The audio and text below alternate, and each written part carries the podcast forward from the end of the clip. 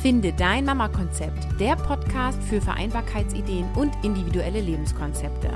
Mein Name ist Caroline Habekost und du bekommst hier Infos und Ideen rund um das Thema Familie und Beruf.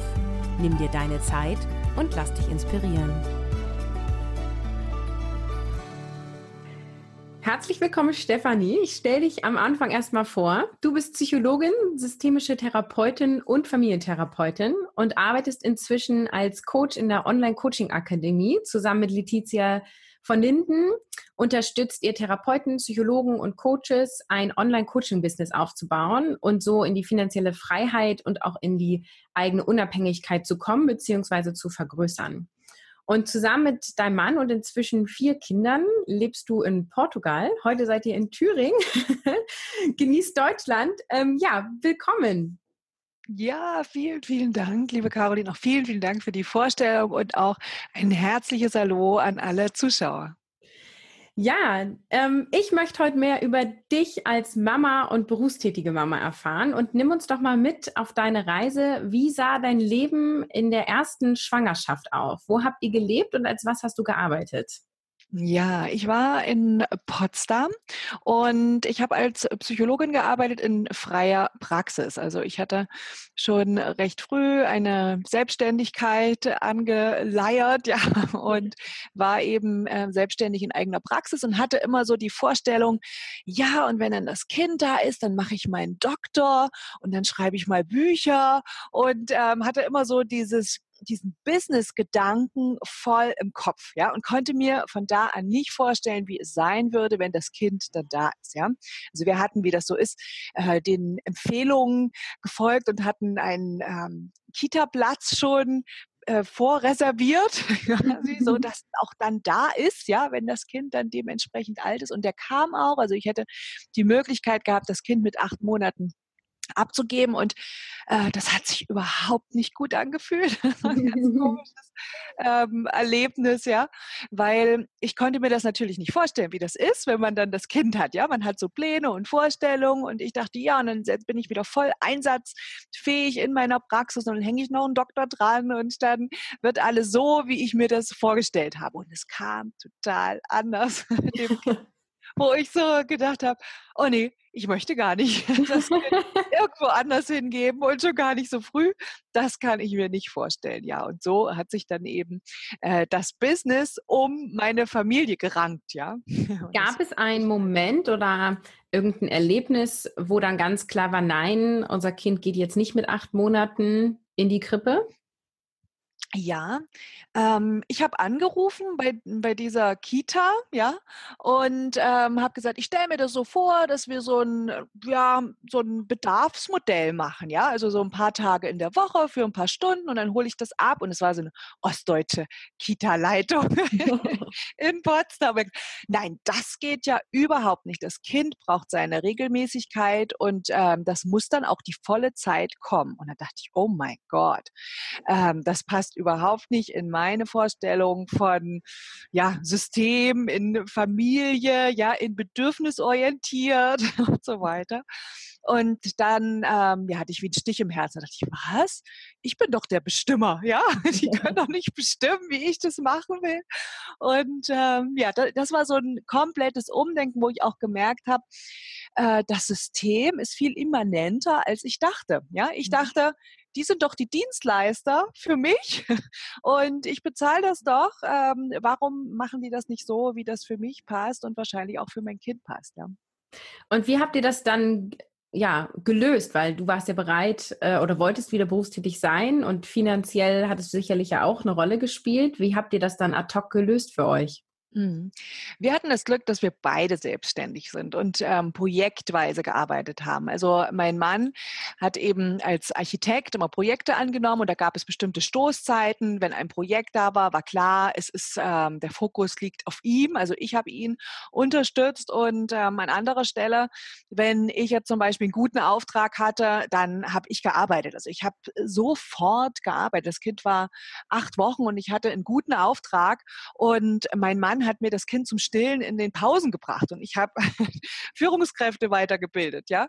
Ähm, und das war eben sowas, wo ich gedacht habe, hey, es geht auch anders. Also ich muss mich nicht entscheiden für Familie oder Karriere, sondern ich kann beides machen. Ich muss es nur irgendwie organisieren. Und das ist das Stichwort, äh, dass wir einfach sehr früh schon angefangen haben, wo das Kind ja noch neu geboren war, ja, diese Dinge so zu organisieren, dass es passt. Ich habe Milch abgepumpt und habe äh, in den Pausen gestillt, ja, und ähm, konnte so quasi nahtlos arbeiten, aber habe viel, viel Zeit, also die meiste Zeit ja mit meinem Kind verbracht. Und dann kam zwei Jahre später sowieso das nächste und da haben wir es genauso gemacht. Ne? Mhm. mhm. Was sind ähm, die Nachteile, wenn du das so, ich nenne es mal vermischt, ganz bewusst? Ähm, du sagst schon, Organisation muss da sein. Gibt es noch mehr, wo du sagst, oh, jemand, der das nachmachen will, sag ich mal, muss darauf aufpassen? Ja, natürlich. Also Nachteile sind auf jeden Fall auch da. Ja, du brauchst viel Flexibilität.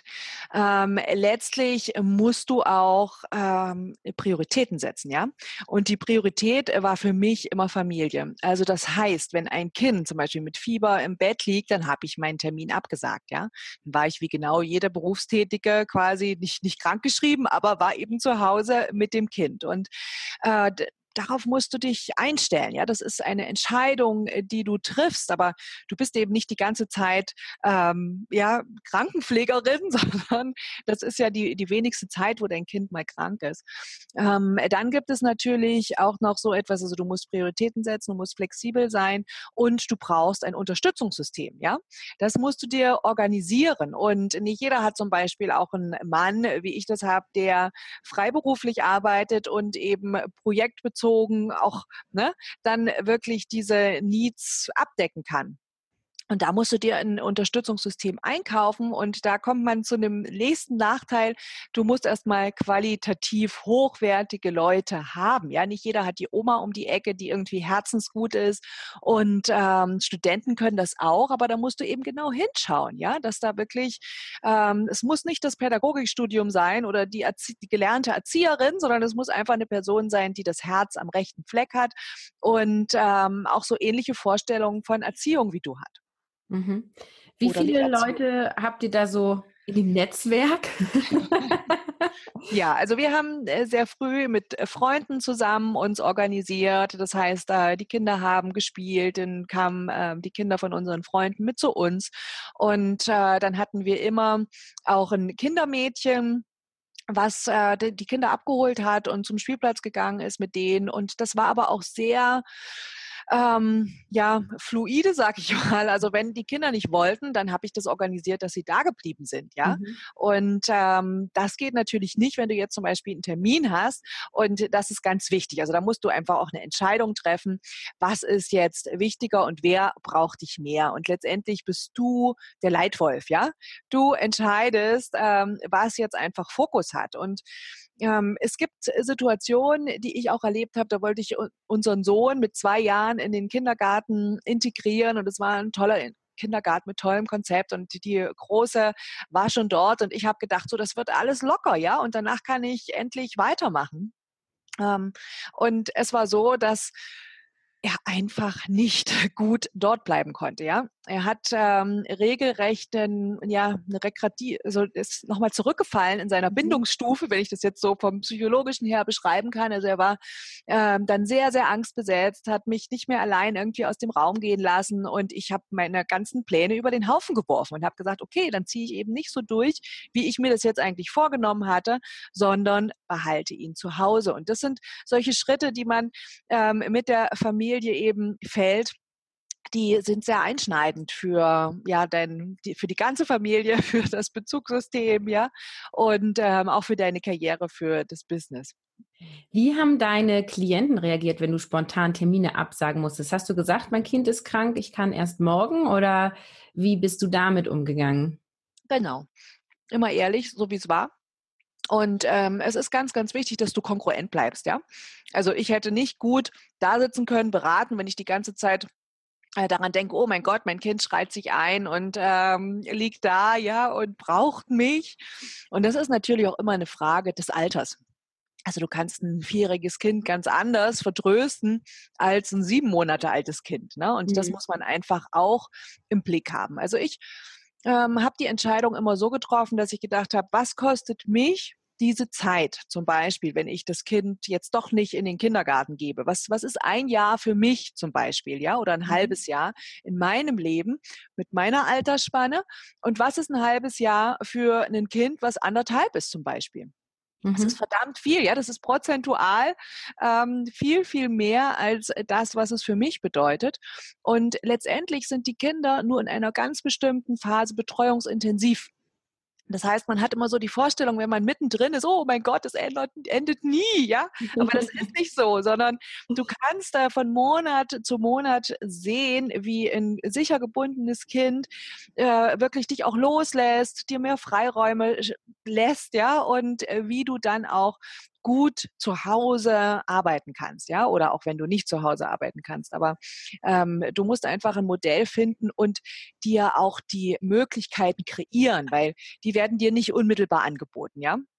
Aber es gibt Möglichkeiten, dass du ja auch mit deinem Arbeitgeber sprechen kannst oder dass du in eine Selbstständigkeit gehst, die dir eben diese Räume ermöglicht. Und das musst du aber aktiv machen. Also es wird niemand kommen und sagen, hey, du willst bedürfnisorientiert mit deinen Kindern leben, komm, dann mach doch mal dieses und jenes, sondern das musst du aktiv angehen. Mhm. Ich kann mir vorstellen, dass dein Umfeld auch irritiert war über deine Vorgehensweise. Oder hattest du schon äh, Freunde, die alle ähnlich ticken? Wie ist das damals gewesen? War niemand, ja. Also das war wirklich outstanding, ähm, weil es gibt ja nur diese Vorstellung im Kopf. Also entweder man bleibt zu Hause, ja, und ist quasi die, die Mutti am Herd, oder man macht Karriere und ist eben so die Business Lady.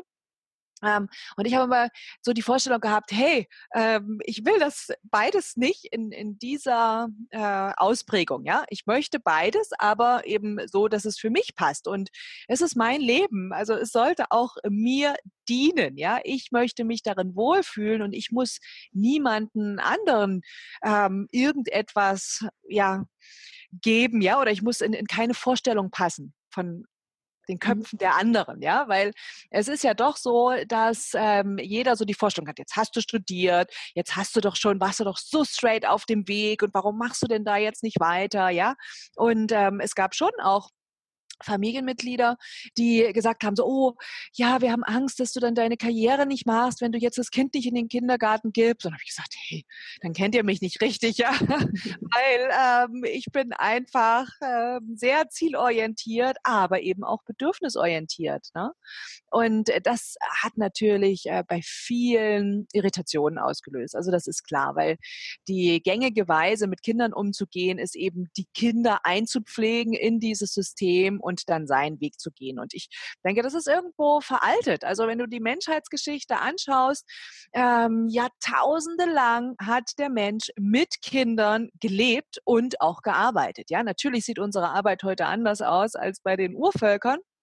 Aber letztendlich ist es für die Kinder ganz wichtig, dass sie ähm, nicht isoliert sind. Und wir leben heute in einer Gesellschaft, wo wir eben diese Systeme isoliert haben. Also die Systeme der ganz Alten sind isoliert in Pflegeheimen, ja, die Systeme der Kinder, der ganz jungen Kinder, ne, der Schulkinder und ähm, dann die Arbeitswelt. Also das sind alles isolierte Welten und äh, das muss nicht sein. Also wir können von unten wie eine Graswurzelbewegung eben neue Modelle kreieren und müssen nicht darauf warten, dass uns der Staat oder wer auch immer neue Modelle liefert oder da irgendwie eine Revolution im Gange ist.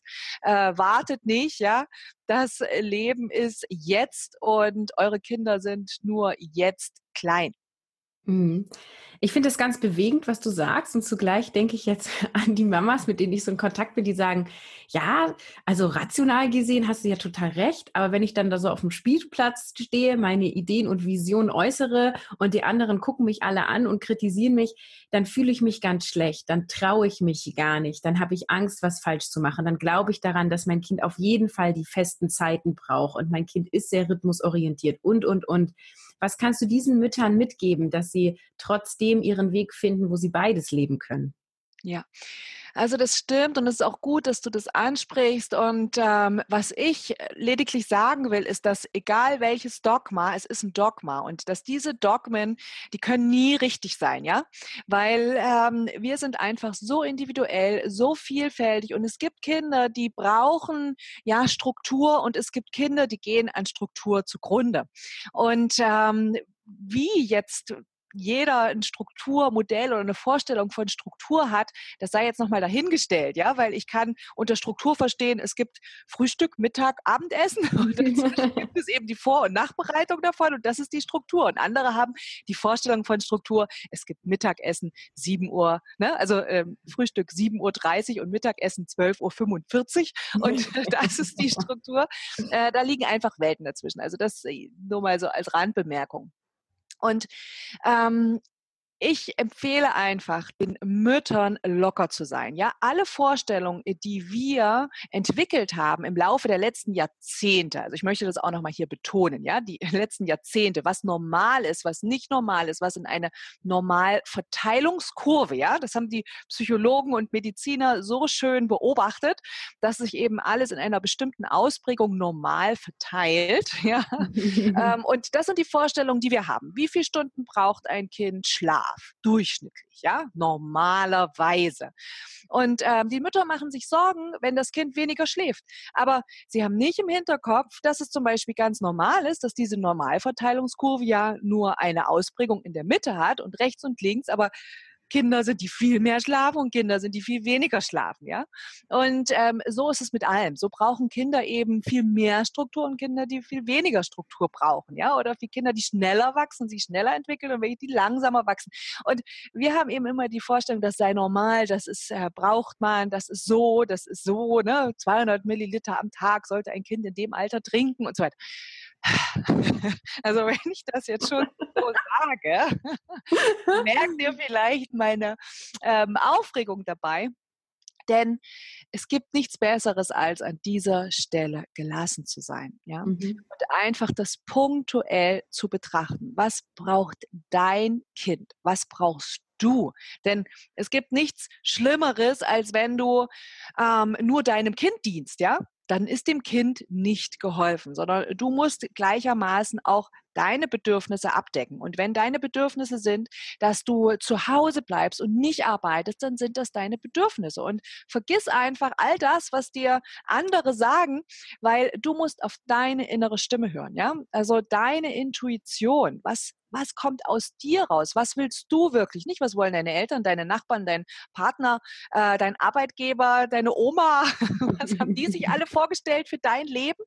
Sondern was hast du dir vorgestellt? Und da ist der springende Punkt, dass nämlich die meisten bei dieser Frage gar nicht wissen, wer sie sind, mhm. was sie wirklich wollen. Und ja. das ist was, das musst du als erstes klären, ja, bevor du an Struktur, Normalverteilungskurven, ja. Planung oder irgendwas anderes denkst. Ja, das ist spannend, dass du das sagst. Das habe ich öfter in meinem Podcast auch. Ne? Was ist deine Vision von deinem Leben und für dich und für deine Familie? Und wenn du das weißt, dann kannst du dich ausrichten. Jetzt lebst du ja heute in Portugal und ähm, arbeitest auch online von dort aus. Wie kam es dazu? Ja, also das hat natürlich auch sehr viel mit der Familie zu tun und auch mit unserer Vision vom Leben. Äh, wir haben irgendwann gemerkt, dass wir freier leben wollen, also dass wir mehr Zeit miteinander verbringen wollen und dass selbst wenn wir uns noch mehr ähm, anstrengen, noch erfolgreicher sind, wir ja irgendwie nicht diese Freiheit generieren können, die wir uns wünschen. Ja, unsere Vision vom Leben war ähm, viel mannigfaltiger. Ja, wir wollten nicht irgendwie in Urlaub denken, sodass wir sagen, so, und jetzt arbeite ich noch, noch sieben Wochen und dann habe ich drei Tage frei und jetzt arbeite ich noch so und so viele Wochen und dann haben wir zwei Wochen frei, ja. Ähm, das wollten wir nicht, sondern wir wollten einfach äh, mehr, ja, Freiheit haben und das schon jeden Tag, ja. Und dann haben wir gedacht, wo können wir das machen? Irgendwie passen wir mit dieser Vorstellung nicht in das System. Ja, das ist ja auch eine harte Feststellung, aber sie kann eben auch befreiend sein, weil wenn du dir das so systemisch betrachtest, ja, wenn du sagst, okay, nicht ich passe ähm, in diesen, nicht in diesen Kontext, sondern der Kontext passt nicht zu mir, dann kannst du dich herausnehmen und dir einen eigenen Hintergrund schaffen, ja, und dir in, in einfach ein anderes System wählen, wo das besser passt. Weil das ist nämlich auch was, ähm, wenn die Leute zu ihrer Vision kommen, und sagen, hey, irgendwie habe ich mir das anders vorgestellt, dann checken sie das ab mit der Realität, ja? Und dann sagen sie, aber das geht ja hier gar nicht. Äh, das, das ist ja gar nicht vorgesehen, ne? Also mhm. sowohl steuerrechtlich nicht, als was weiß ich, ne? ähm, passt alles nicht aufeinander, ja.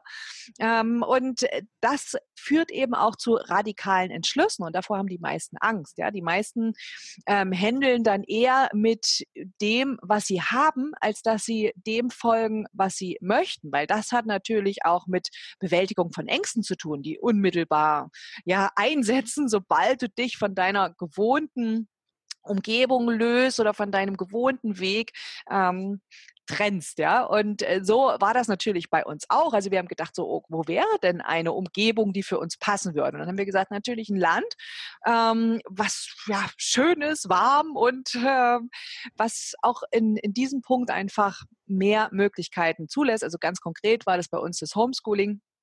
Und äh, da fiel die Wahl auf Portugal. Und äh, natürlich hängt dann auch dran, okay, wie finanziert man sich da? Und ich hatte schon längere Zeit geliebäugelt immer mit so Online-Arbeiten, weil ich einfach länger woanders Urlaub machen wollte. Ja, das, das war die Grundintention. Ich habe gedacht, es wäre toll, wenn man drei Monate mal am Stück in Marokko zum Beispiel sein könnte, ja, im Jahr. Und ähm, dann habe ich ja da mich beschäftigt mit diesem Online-Arbeiten, aber bin lange Zeit nicht auf den grünen Zweig gekommen, weil ich mich gegen diese Form von Marketing gewehrt habe, ja, weil ich gesagt pfui und ich möchte nicht solche Slogans haben und nicht solche Sätze formulieren und nicht sticktrocken und keine Sonderangebote machen. Und ich habe gedacht, das passt alles nicht zueinander, äh, das ist nicht ethisch. Und ähm, dann habe ich eben Letizia getroffen und wir haben die Online-Coaching-Akademie gegründet und haben wirklich eine Form von ethischem Marketing entwickelt, mit dem wir im Coaching-Markt wirklich ja gute Ergebnisse erzielen. Das heißt, vielen Menschen helfen und aber auch ein freies Leben führen können, weil wir natürlich dadurch auch finanzielle Unabhängigkeit bekommen. Ja, das war der Weg nach Portugal. Hast du schon in Portugal gelebt, als ihr gegründet habt? Ja, ja, ja, genau. Also und wir sind einfach losgezogen, mhm. ohne zu wissen, wie, wie wir das dann äh, dort vor Ort organisieren, ohne zu wissen, wo wir hin. okay. Genau. Und ähm, ja. Also die Vision war da, aber der Weg war offen, sozusagen? Genau, okay. Genau. Und wie habt ihr zu dem Zeitpunkt euer Familieneinkommen generiert? Ja, also wir hatten ganz konkret für ein halbes Jahr äh, Volumen, ja. ja. Also wir konnten halbes Jahr einfach ohne Einkommen leben und das haben wir auch gebraucht, um einfach dort Fuß zu fassen, ja, und ähm, Strukturen zu generieren. Wir haben ja ein ganz wildes Grundstück bezogen, da war nichts drauf, ähm, kein Wasser, kein Strom, ja, und haben dort ähm, erstmal die ersten Wochen im Zelt und dann in der Jurte ein Jahr und jetzt haben wir uns da so ein kleines Häuschen gezaubert und das ist ähm, was, was sehr, sehr gut ist, wenn du erfolgreich sein willst, dass du nämlich Druck hast, ja. Mhm. Ähm, wir haben ja den Online-Coaching-Kongress gemacht und viele Experten äh, haben das auch bestätigt. Anne Heinze zum Beispiel hat das so schön gesagt. Also, wenn du keinen Druck hast, dass du einfach erfolgreich sein musst, ja, dann bist du es auch nicht, weil es bringt dich immer wieder außerhalb deiner Komfort, äh, außerhalb deiner Komfortzone, ja. Du musst Dinge machen, die dir irgendwie ja am Anfang auch nicht gefallen, ja. Zum Beispiel ähm, dich hinzustellen und zu sagen, hey, ich bin die Expertin für, ja, ich ähm, kann das und ich kann dir helfen, ja. Das haben wir nicht gelernt. Wir haben gelernt, sei äh, bescheiden, ja, nimm dich zurück, trag nicht zu dick auf und so weiter. Ne? Und ähm, wenn du eben wirklich erfolgreich sein willst mit dem Coaching-Business, dann musst du auch zeigen, dass du da bist, ja. Und das heißt, du musst auf eine virtuelle Bühne treten und eben auch zeigen, dass du was drauf hast. Ja?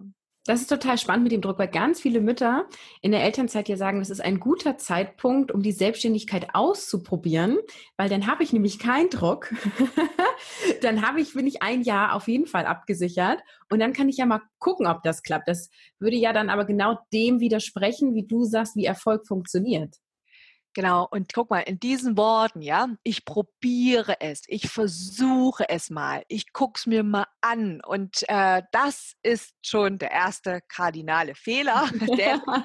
Du musst es nicht probieren, du musst eine Entscheidung treffen, ja. Mhm. Entscheide dich heute, hier und jetzt, ja etwas zu verändern und was genau und wie genau und dann kannst du den Weg dorthin definieren, weißt du?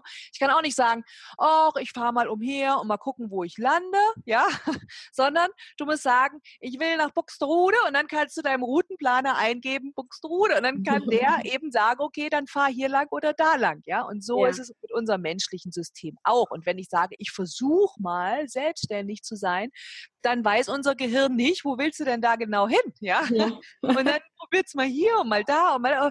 Und dann kommt man eben zu diesem Fehlschluss und das ist leider ein Fehlschluss, äh, zu sagen, ich habe es probiert und es hat nicht geklappt. Mhm. Ja. ja. Dann hast du die Online-Coaching-Akademie gegründet. Und wie sieht jetzt dein Alltag heute aus? Wie alt sind jetzt deine Kinder? Welche Aufgaben hast du? Welche hat dein Mann? Ja, spannend. also Tietze und ich, wir haben vor einem Jahr gegründet und ähm, das war ja auch eine Entscheidung, ja, dass wir uns verpflichtet haben, wirklich unsere Profession äh, dazu zu verwenden, die Welt zu verbessern. Ne? Das, das war wirklich eine Vision und der, an, an der arbeiten wir jeden Tag. Meine Kinder sind heute, also meine Große wird bald zehn, dann haben wir einen siebenjährigen Sohn, eine vierjährige Tochter und die Kleine ist jetzt sieben Monate. So. Und es sieht so aus, dass mein Mann die drei Jahre, in denen wir in Portugal sind, unser Grundstück aufgebaut hat. Also das ist seine Arbeitsleistung. Ne? Und ich habe eben diese, ähm, dieses Online-Coaching-Business aufgebaut. Das war meine Leistung. Also wir teilen uns da einfach so anteilig rein und ähm, wir unter, unterstützen uns gegenseitig. Mhm. Und wenn ich jetzt mal so einen Tag Mäuschen bei euch spiele, wie sieht's so aus? Wann wird wer wach? Wer macht das Frühstück? Wo kriegt ihr eure Lebensmittel her auf eurem wilden Grundstück? Ja. Ja, also in Portugal ist das so, hier ist alles anders. Ja, hier ist, yeah. äh, sind die Supermärkte um die Ecke. geht wirklich fast täglich irgendwas einkaufen. Ähm, in Portugal haben wir einen Wochenmarkt und da gehen wir jede Woche Sonntag hin und kaufen so zwei riesen Bananenkisten Obst und Gemüse. Ja, und äh, der Supermarkt ist quasi nur für andere Waren da, die man darüber hinaus noch braucht. Ähm, wir starten soft in den Tag. Also jeder steht eben auf, wann er das so braucht, ja, wann, wann es für ihn reicht. Natürlich ist das Baby jetzt immer am frühesten dran, weil das schläft auch am ehesten ein, also am ersten. ähm, und dann machen wir das so, dass mein Mann immer die Frühschicht übernimmt, weil ich arbeite, arbeite auch häufig abends noch und nutze dann diese freien, kinderfreien Stunden, ja, in Ruhe mal in Gedanken zu fassen und da einfach stringent nochmal was abzureißen. Und so sieht es aus, ja. Ja, okay. Und das heißt, ähm, habt ihr regelmäßige Mahlzeiten zusammen oder läuft das auch je nachdem? Oder wie strukturiert ihr euch so? Ja, also das äh, regelmäßige Mahlzeiten haben wir immer. Wir haben immer scheinbar viel Hunger. mit Fünf Mahlzeiten sind gesetzt. die drei Mahlzeiten. Aber wenn wir das mit anderen Familien vergleichen, dann denken wir aber, oh mein Gott, wir haben schon wieder Hunger. Wir sind so deutsch. ähm, in Portugal, ja, das ist, das ist einfach so. Also wir haben Essen meistens so um, um 12 Uhr. Manchmal ist es auch halb eins oder so. Das, das mhm. fügt sich einfach. Also wenn, wenn man so das Hungergefühl hat, dann äh, fängt man an, ähm, sich damit zu beschäftigen. Dann frühstücken wir natürlich gemeinsam und ähm, abends gibt es ein gemeinsames Abendbrot, ja. Mhm. Und ähm, dazwischen gucken wir einfach, ja, was jeder braucht. Gibt viele Obst- und Gemüseteller und ähm, ich mache auch gerne mal mit den Kindern was zusammen, äh, gesundes zu essen, ja, so getrocknetes oder so Früchteriegel oder irgendetwas, wo, worauf wir alle Lust haben und was für mich ein schöner Ausgleich ist zur Computerarbeit. Ja, schön. Und kannst du sagen, wie viele Stunden du pro Tag oder pro Woche circa wirklich effektiv arbeitest? Mhm.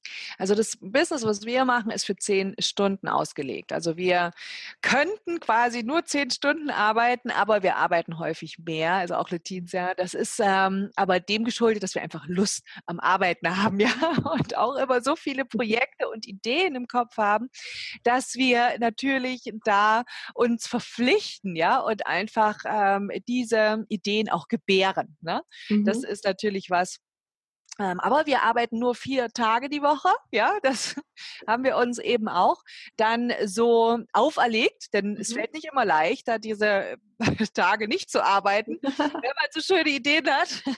Aber es ist wichtig, damit du einfach ähm, ja deine Energie hochhältst, um gut arbeiten zu können und einfach mit Lust und Laune dabei zu bleiben. Ja, das ist mhm. ja das. Ja.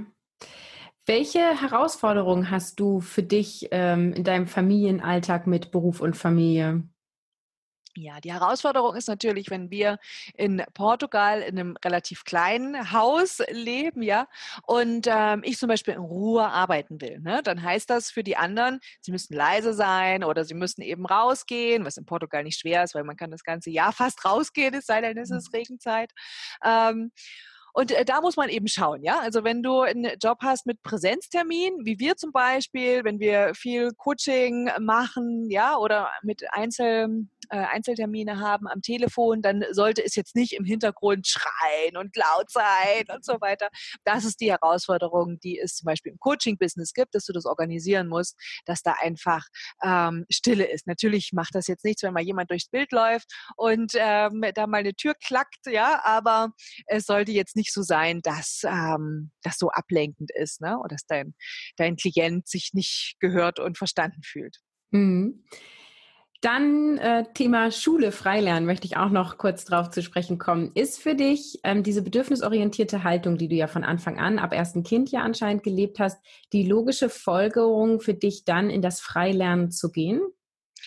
Vielleicht muss man erstmal den äh, Begriff Freilernen definieren. Ja, das ist für, für mich ist das ähm, die Unterstützung der freien Bildungswahl. Ja, es heißt mhm. quasi nicht, Freilernen ist Schule durchgestrichen, sondern Freilernen ist, und da ist ja unsere liebe Kollegin Lena ja auch einer Meinung, ja einfach die Unterstützung der der freien Bildungswahl. Ne? Das heißt, wenn ein Kind in die Schule gehen möchte, dann unterstützen wir es, dass es in die Schule gehen kann. Und wir haben auch schon Schulprojekte ausprobiert.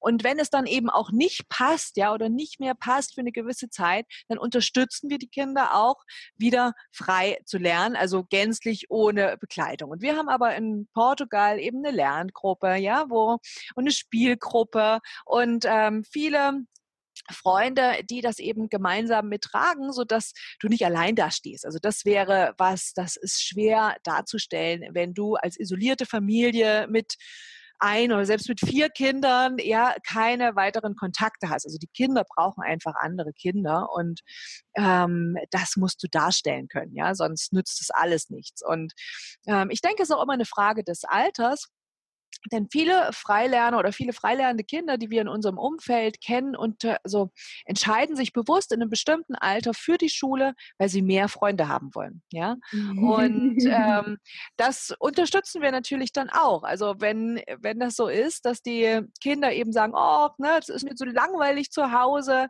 dann sieht man natürlich zu, dass man irgendwo was Passendes findet, wo sie auch ähm, eine Zeit lang ins System kommen können. Ja. Ja. Entschuldigung, mein Telefon ist auf lautlos, aber mein iPhone ist mit dem Mac verbunden. Ich habe es einfach weggeklickt. Ja, ja, ja, genau. Und dann ist natürlich auch, ne, wenn die dann später älter sind, dann ähm, die Frage des Abschlusses. Ne?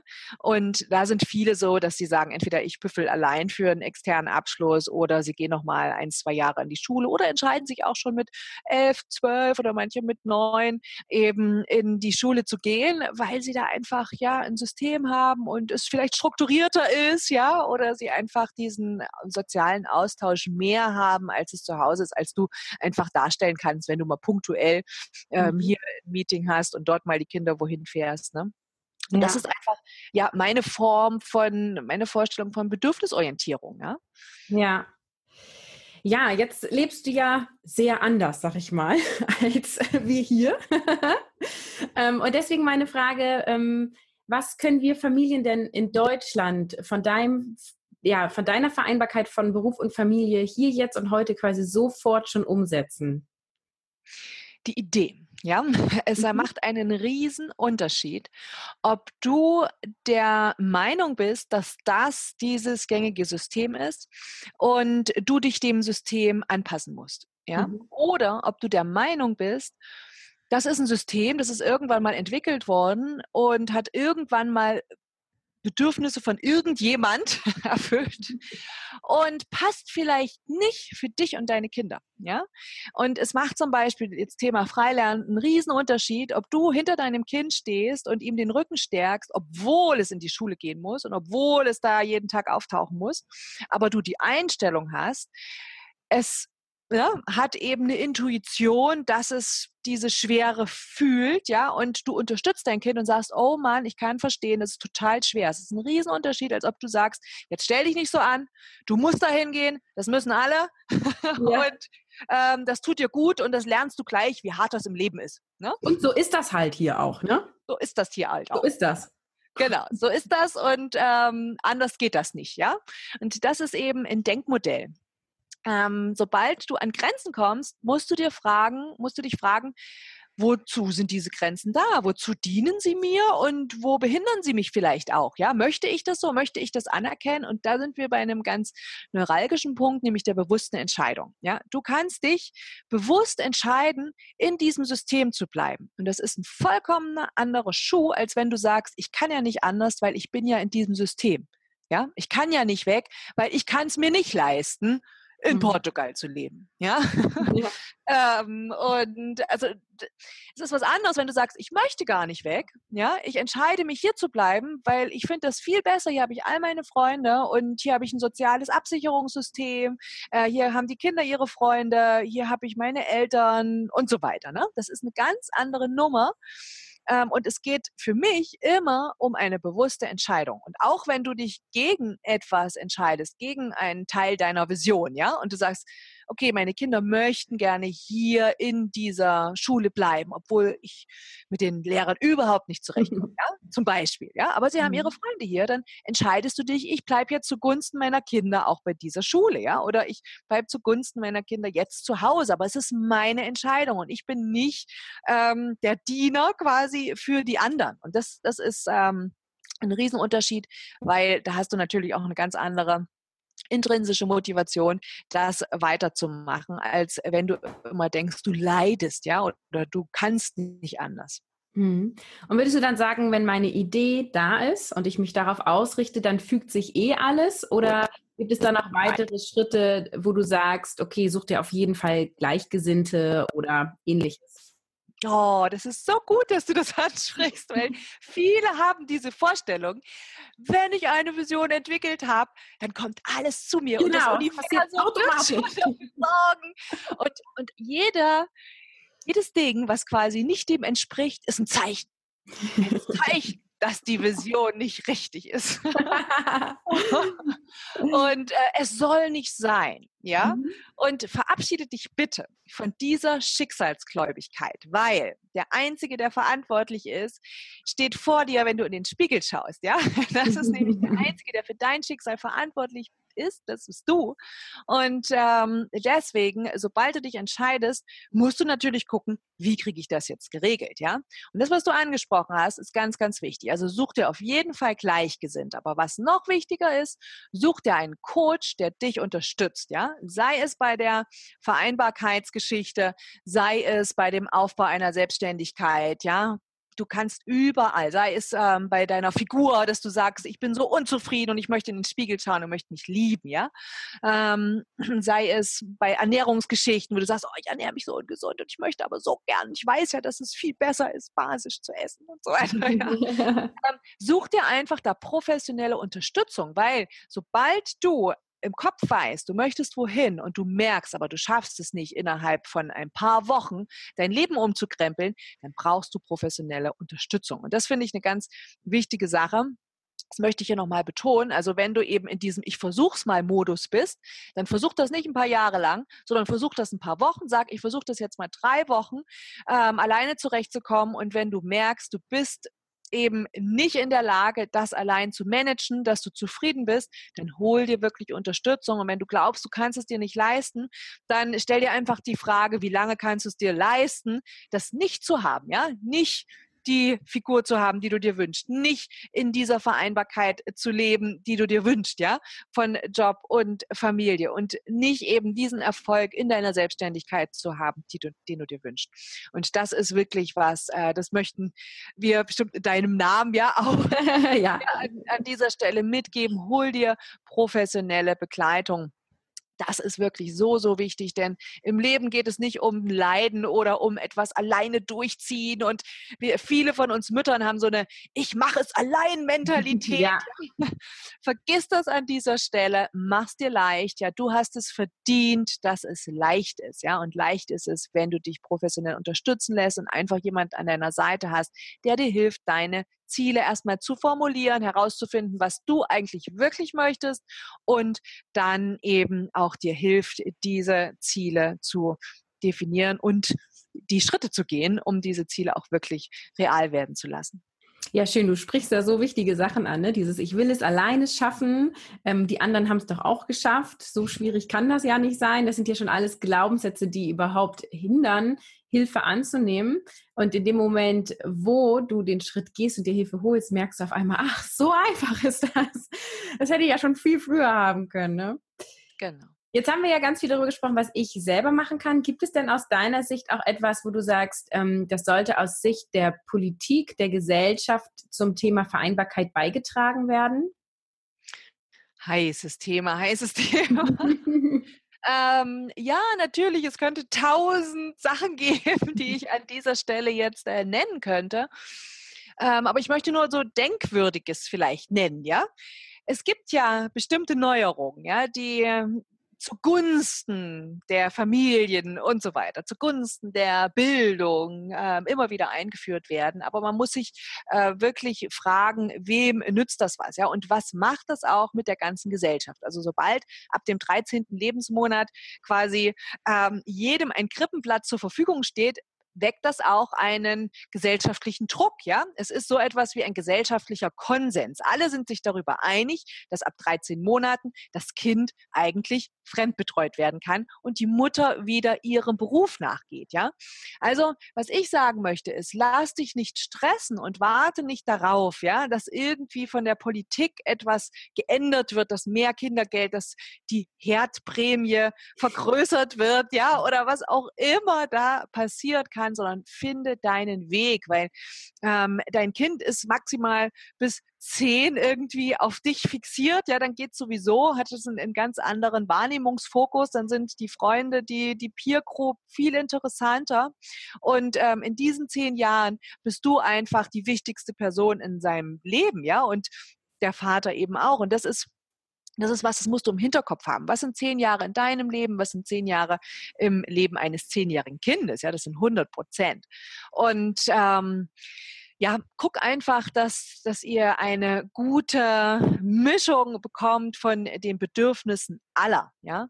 Und das ist was, da darfst du dich nicht darauf verlassen, dass irgendwie die Politik jetzt etwas ändert. Natürlich wäre es schöner, wenn die Mütter unterstützt werden würden in ihrem Job, weil das ist ein Job, ja, in diesem System, in dem quasi die Mutter die Hauptverantwortliche ist für die ganze Familienversorgung, ist das ein ganzer Job, ja. Jahrtausende lang hat der Mensch in Gemeinschaften gelebt, die wir heute nicht mehr haben, ja. Das heißt, die Oma war da, der Opa war da, vielleicht war noch ein Onkel da, der keine Frau hatte und ähm, noch eine Tante und noch eine Schwippschwägerin, was auch immer. Und alle haben gemeinsam gekocht, ähm, die Ernte eingebracht, ja, sich um die Kinder gekümmert und das haben wir heute nicht. Wir leben in isolierten ähm, Kleinfamilien und da lastet quasi alles auf der Mutter, auf der Mutter und sie soll aber auch noch jetzt ihre, äh, ihrem Beruf nachgehen und Karriere machen, ja. Das ist quasi auch gerade so das, was vielen Akademikerinnen noch auf den Schultern lastet dass der ähm, sie ja studiert haben und sie jetzt damit auch was anfangen müssen, ja, und äh, dass da einfach vorangehen soll und sie wollen natürlich auch mit beitragen ähm, und der Mann soll nicht allein das ganze Geld verdienen, ja. Aber ich kann nur sagen, lass dich nicht unter Druck setzen, stress dich wirklich nicht, frag dich einfach, was möchtest du wirklich und was ist auch dein Beitrag? Was ist deine Lebensaufgabe, ja? Und ähm, bei dieser Vision spielt die eine sehr, sehr große Rolle, denn du bist ja nicht umsonst hier, ja? Jeder ist irgendwie mit einem Auftrag hier. Und was ist dein persönlicher Auftrag, ja? Womit dienst du auch deinen Kindern und auch der Gesellschaft, ja? Und äh, das ist was, das musst du immer im Hinterkopf haben. Und wenn du das aber einmal klar hast, ja, dann kannst du gar nicht mehr anders. Wenn du das spürst, dann ist das so in deinem Körper drin, dann hast du so eine unbändige Kraft, äh, dass du nur noch diesen Weg gehen kannst, dann kannst du gar nicht mehr zurück, ja. Mhm. dann gibt es noch einen Aspekt, den ich unbedingt ansprechen möchte, weil dein Mann übernimmt ja sehr viel Kinderbetreuung, Pflege und so weiter. Ähm, und ich weiß ja auch schon, bei der sieben Monate alten Kleinen macht er das ja auch. Ähm, glaubst du, ihr, also man kann es wirklich 50-50 aufteilen oder würdest du sagen, je nach Alter des Kindes ist es doch wichtiger, dass du als Mutter körperlich präsent bist? Ich möchte so ein bisschen darauf hinaus, dass immer wieder die Diskussion ist, sollten Männer mehr Eltern Zeit nehmen, sollte die, die Elternzeit anders aufgeteilt werden, dass sie nicht nur diese zwei Bonusmonate nehmen, sondern dass der Mann sechs Monate nimmt und die Frau acht und so weiter. Mhm. Glaubst du, das entspricht wirklich den Bedürfnissen von kleinen Kindern oder brauchen sie nur eine Bezugsperson? Es ist egal, welche es ist. Ja, also ich denke, bei kleinen Kindern kommt, kommt auch immer natürlich die Stillfrage mit auf den Tisch. Also ja. hat sie gestillt oder nicht? Weil dann ist es natürlich klar, der Vater hat keine Brüste, er kann sich auch keine ankleben. Und, ähm, aber er könnte natürlich auch die abgepumpte Milch geben, ja. Mhm. Und was ich jetzt merke, ist einfach, dass der Vater das auch 100 Prozent ersetzen kann, solange dieses Milchthema da ist. Ne? Aber es ist natürlich was komplett anderes, wenn ein Kind an der Brust und an der Mutter gestillt wird, weil dann hört es die Herztöne, die es neun Monate lang gehört hat, ja. Und ähm, insofern, wir sind eben beide da. Und es gibt Momente, da ist sie gern bei mir und es gibt Momente, da ist sie gern beim Vater. Und das ist einfach so, ja. Und die anderen, die zum Beispiel, man Mann hat auch mal eine Zeit lang in einem Büro gearbeitet, hat er wirklich so einen klassischen 40-plus-Job, äh, ja dann hast du auch gemerkt, wie die Kinder gar nicht so sehr auf ihn bezogen waren, weil er die ganze Zeit nicht da war. Ja? Und das ist ja das gängige Modell. Und wir haben jetzt quasi die ganze Bandbreite. Wir sehen quasi, wie es sein kann, wenn der Vater von Anfang an mit zur, weiß ich nicht, 50 mindestens Bezugsperson, 50 Prozent ist. Ne? Ich bin da, aber ich arbeite eben auch und ähm, sobald aber das Kind weint und äh, zu mir möchte, dann bin ich aber auch verfügbar, ja. Und das, mhm. das ist was, ähm, das musst du dir schaffen. Also so, ein, so, eine Umgebung musst du dir schaffen, damit du das leisten kannst, ja. Es muss auch der Mann mit glücklich sein, weil ähm, viele wollen natürlich auch lieber ihrer Karriere nachgehen und ähm, sehen sich nicht in dieser Rolle des milchgebenden Vaters. ja. Ja. Also ich denke, ähm, um auf deine Frage nochmal abschließend zu beantworten, es gibt sogar äh, Urvölker, ja, in denen ist der Vater hauptamtlich verantwortlich für die ähm, Pflege ne? und auch die die Milchfunktion übernehmen auch äh, Ammen oder andere Mütter, die noch Milch haben. Ne? Aber ich denke trotzdem, die eigene Mutter ist dadurch, allein durch dieses faktische, neun Monate lang, ne, hat das Kind diesen Herzschlag gehört, ähm, einfach mehr zu dir gebunden. Aber wenn es durch irgendwelche Umstände gar nicht anders geht, dann wird das Kind auch gut beim Vater aufgehoben sein können. Ja, und vielleicht auch bei einer anderen Bezugsperson, wenn die herzlich ist. Und ähm, ja, also man, man muss diese Entscheidung wirklich ähm, für sich treffen. Man muss es individuell Kind für Kind auch treffen, weil nicht jedes Kind ist gleich, nicht jedes hat ein, ein starkes Bedürfnis nach Nähe. Ne? Und ähm, dann ist es natürlich auch immer eine Altersfrage. Hm. Ja, vielen Dank für allen Input. Vielleicht kannst du am Ende noch mal so ein bisschen sagen, ähm, für die, die an der Online-Coaching-Akademie interessiert sind, wo findet man dich? Vielleicht gibt es auch ein Freebie, was du anbieten kannst, damit sie sich informieren können.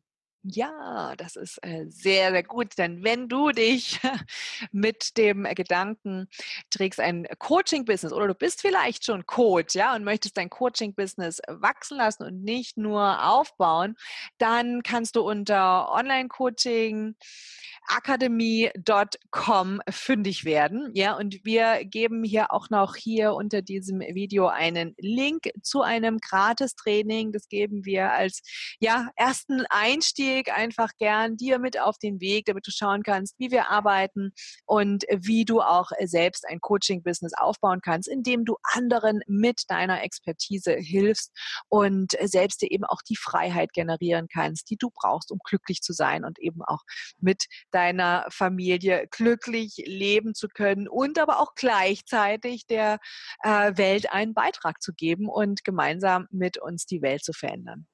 Schön. Wenn du magst, darfst du noch einen Abschlusssatz an alle Mamas sagen zum Thema Vereinbarkeit.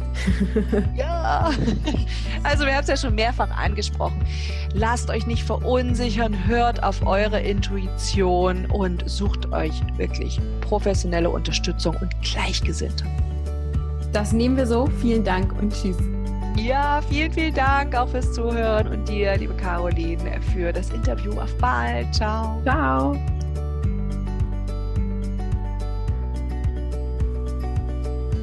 Das war Episode 50. Juhu, ich freue mich, mal wieder eine runde Zahl zu haben. Schön, dass du dir die Episoden anhörst und ich freue mich, wenn du meine Episoden weiterempfiehlst. Stöbere auch gern mal auf meiner Website. Dort findest du noch mehr inspirierende Interviews und auch Solo-Episoden. Zum Beispiel habe ich auch ein Interview geführt mit Letizia. Das ist die Partnerin von Stefanie. Und das Interview ist die Episode 13 und daher findest du es unter www.carolinhabekost.de slash 013 als Zahlen. Da kannst du anhören, wie sie ihren Weg gegangen ist und ja, wie sie und Stefanie sich dann auch getroffen haben. Sozusagen einmal von der anderen Seite. Hol dir gerne weitere Inspirationen auf der Website und in diesem Podcast. Die meisten der Podcast-Episoden sind auch als Blogartikel auf der Website abgelegt. Und wenn du dir mehr Unterstützung wünschst, dann melde dich doch bei mir an zum kostenlosen Erstgespräch und wir stellen fest, was sind so deine Herausforderungen, wo stehst du gerade zum Thema Vereinbarkeit, Familie und Beruf, wo möchtest du hin und was können deine nächsten Schritte sein. Dieses Angebot findest du unter www.carolinhabekost.de slash Angebote. Ich freue mich auf dich und sage Tschüss bis nächste Woche.